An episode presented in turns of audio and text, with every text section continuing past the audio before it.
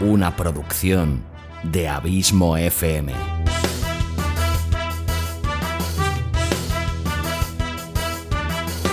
¿Quieres disfrutar de tu tiempo libre escuchando grandes historias, audiolibros y relatos? Un podcast literalmente literario.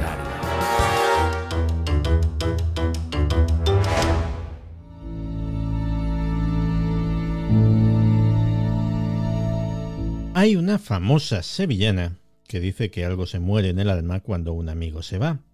Así que si le damos la vuelta al argumento, algo reverdecerá en el alma cuando un amigo vuelve.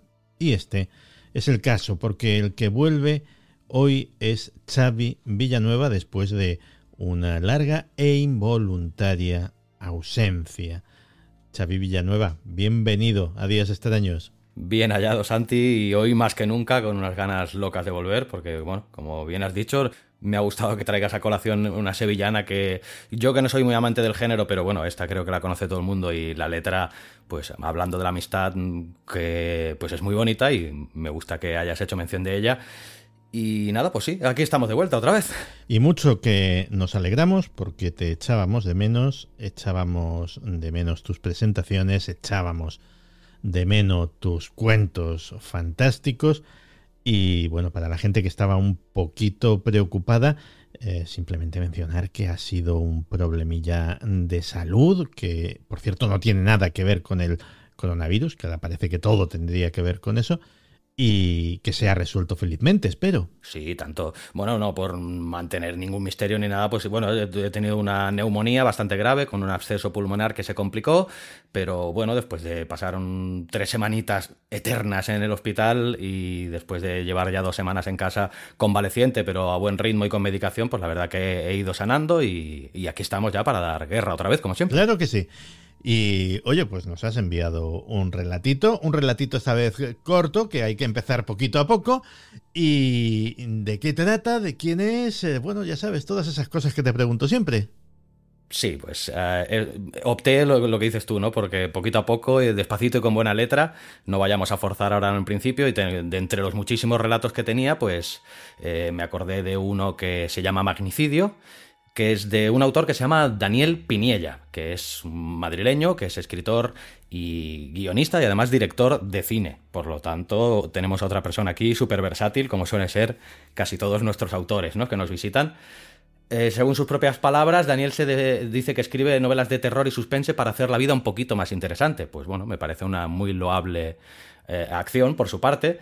Y esto de contar historias parece que le viene de pequeño porque ya desde sus tiernos seis añitos parece ser que empezó a hacer espectáculos de títeres entre familiares y amigos, con los cuales luego iba pasando la gorra.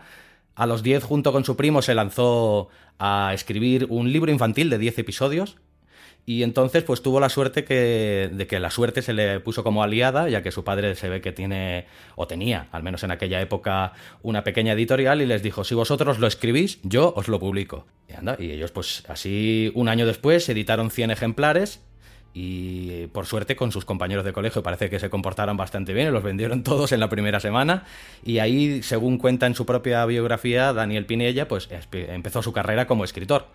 Luego en la adolescencia se lanzó a escribir guiones cinematográficos. Al poco tiempo una cosa derivó a la otra y acabó eh, entrando en, la ECAM, la Escuela de Cine y Audiovisuales de Madrid, que bien conocerás, donde se especializó en dirección cinematográfica y guion. Y allí, entre otras muchas cosas, aprendió a usar el misterio para crear personajes más interesantes, pues como los que nos trae en el relato que hoy te traigo. Ah, pues una maravilla. Me dices que se titula eh, el magnicidio o magnicidio a secas. Magnicidio a secas, lo cual me parece que ya avanza bastante de lo que puede ir la obra, ¿no te parece? Pues ya lo creo. De hecho, estaría de la máxima actualidad porque, oye, no le vamos a desear el mal absolutamente a nadie. Pero hay cierto magnicidio por ahí que si se produjese...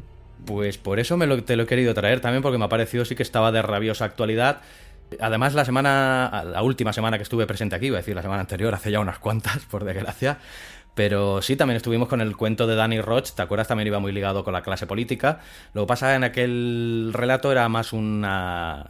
como una especie de distopía tipo Black Mirror. Y hoy la verdad que lo que te traigo es un thriller de acción puro y duro pero lo que te digo, muy ligado a la realidad también por la clase política y que nos hace reflexionar sobre cosas, no sé, pues como qué políticos nos gobiernan y por qué no somos capaces de, en la medida de nuestras posibilidades, hacer cambiar nada esta situación. Así como, como también deja una reflexión intrínseca sobre el fenómeno hater, que también todos conocemos y que inunda nuestras redes de odio y visceralidad, hasta que alguna alma cándida o alguien demasiado desesperado pues decide tomar cartas en el asunto, como pasa en el relato que hoy te traigo, y creo que con esto mm, y con el título tan... Sí, sí, sí, ya de sobra. explícito, pues ya crea más o menos la expectativa sobre qué relato nos espera. Pues Xavi, que es un verdadero placer volverte a tener entre nosotros. Y, y eso, mejórate ya definitivamente y no te vuelvas a ir, que, no, que nos haces falta. Estamos precisamente en proceso de eso, de acabar de mejorar del todo, pero vamos, que tenía muchísimas ganas de volver a estar aquí contigo y con toda la familia extraña y por eso he intentado en la medida de mis posibilidades adelantarlo todo lo que he podido y nada, un gustazo como siempre poder colaborar contigo. Un abrazo muy grande, Xavi. Otro para ti.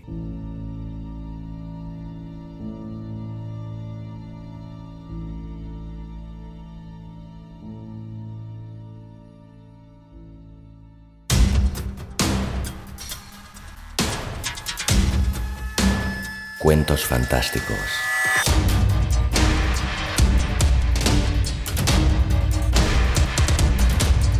Una producción de Abismo FM.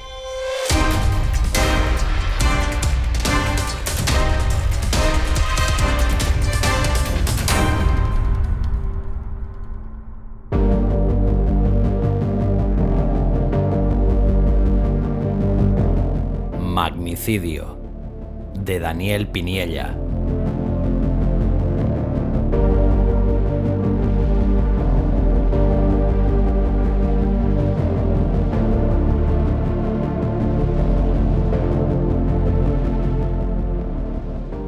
Las democracias mueren y son los hombres quienes las matan, unas veces por acción y otras por dejación. Es por eso que hoy me veo obligado a cometer un magnicidio.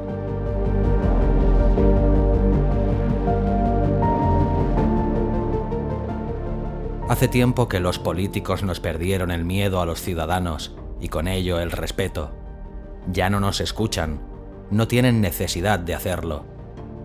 Primero nos vendieron las bondades del pacifismo, luego de la parsimonia, y hoy somos incapaces de rebelarnos.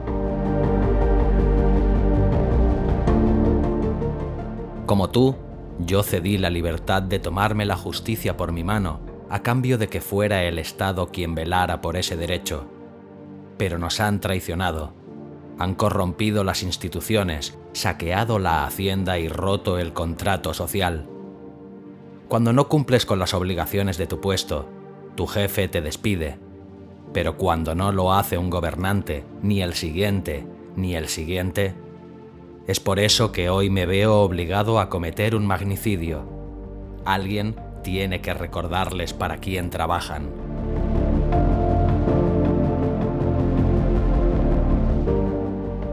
Dejo en la bandeja de seguridad el móvil, la cartera y las llaves antes de pasar por el arco detector de metales. Un pitido estridente gime desde el aparato y uno de los cuatro vigilantes me da el alto de inmediato. Por un momento me pongo nervioso. Si me cachean acabaré con mis huesos en la cárcel.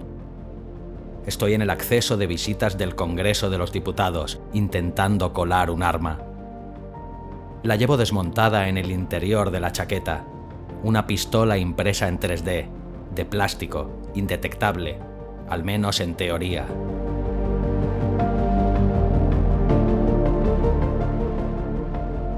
¿Lleva algo metálico encima? Me pregunta el guardia mirándome de arriba abajo con suspicacia. Lo pienso unos instantes. He estado tan preocupado de disimular mis intenciones que he pasado por alto quitarme el cinturón. Pido disculpas por ello y lo dejo en el contenedor. Luego vuelvo a cruzar, esta vez sin sobresaltos. Mientras subo la escalera que da acceso al palco de visitas, respiro llenando mis pulmones. He conseguido mi primer objetivo. Me siento en el lugar que me asignan y compruebo el hemiciclo. Un piso más bajo se agolpan cientos de sillones de color rojo y azul. Frente a estos, la tribuna y las puertas de entrada. A cada lado de la grada hay varios guardias armados. Disimulo mirando la bóveda, donde hay pintados un centenar de personajes históricos del país. Allí también puedo ver los tiros de Tejero. Sonrío. Él lo hizo para acabar con la democracia. Yo pelearé para que la recuperemos.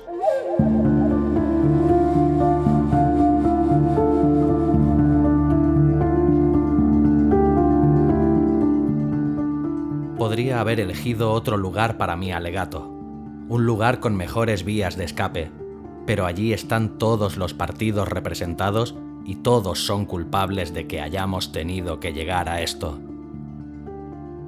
Veo como uno a uno van llegando los diputados, charlan distraídos, ajenos a mis planes. Yo voy seleccionando objetivos en los distintos grupos. Es importante que no sean todos de derechas o izquierdas, si no algún charlatán acabará por usarlo para hacer campaña y estaremos como al principio.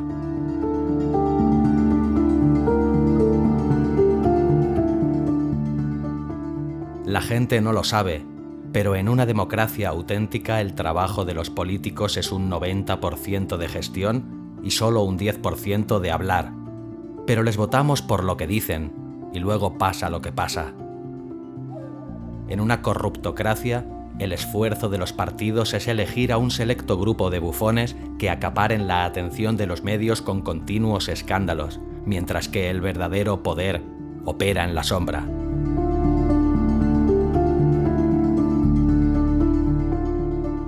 ¿Tú en cuál crees que vives? El debate, o más bien el circo, da comienzo. Unos y otros se arrojan trapos sucios a la cara, como si en vez de una institución pública estuviesen en un parvulario. He visto peleas de borrachos más argumentadas que lo que sale de las bocas de estos ilustrados. En vez de resolver los muchos problemas del país, se esfuerzan en crear aún más. Tras media hora escuchándolos, se refuerza en mí la idea de que la única solución es matarlos.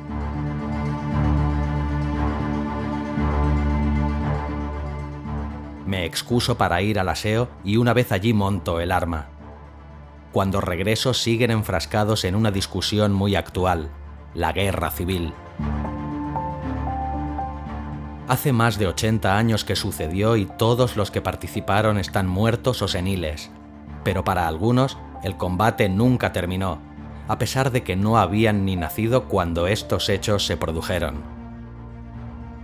Es como si en el Parlamento Europeo franceses y alemanes empezaran a acusarse unos a otros de los muertos de la Segunda Guerra Mundial. Pero claro, es más fácil insultar que liderar y además se consiguen más likes en Twitter. Divide y vencerás, o lo que es lo mismo, distrae al ciudadano de las cosas importantes y así podrás robar impunemente.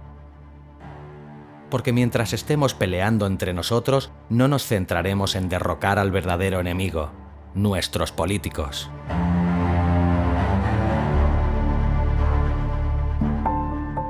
Es por eso que hoy me veo obligado a cometer un magnicidio. Me siento en la butaca y dejo pasar las horas. Cuanto más espere, más cansados estarán los guardias y más opciones tendré de lograr mi objetivo.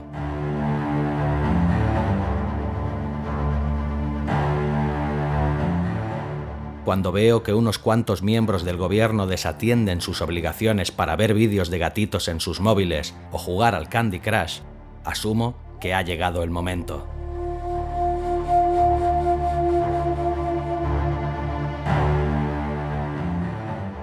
Saco el arma en silencio y sin levantarme del asiento ni perder el tiempo en apuntar demasiado, disparo al presidente.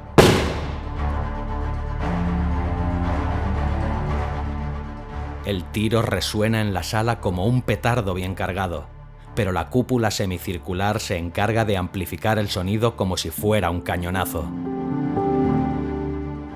El hombre cae y muchos de los presentes empiezan a mirar hacia el techo, intentando averiguar qué ha pasado.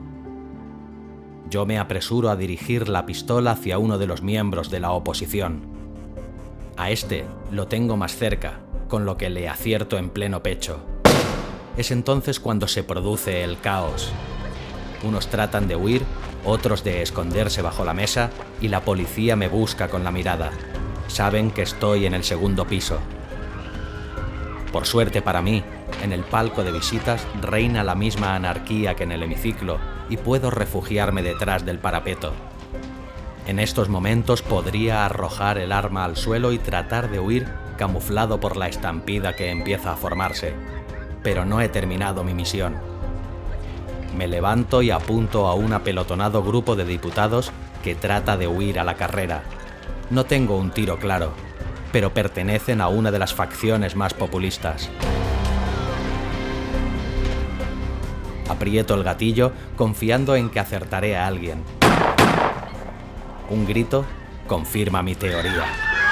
Un balazo me alcanza en el hombro. Un segundo me sobrevuela la cabeza y el tercero me roza el costado. Me arrojo por el balcón y aterrizo sobre una carga pública.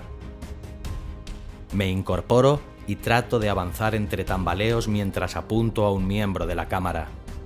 Disparo. Sigo apretando el percutor hasta agotar las balas. Hay muertos de todos los bandos. Mi justicia no ha discriminado a nadie. Caigo fulminado por una descarga que me atraviesa las entrañas, pero estoy contento.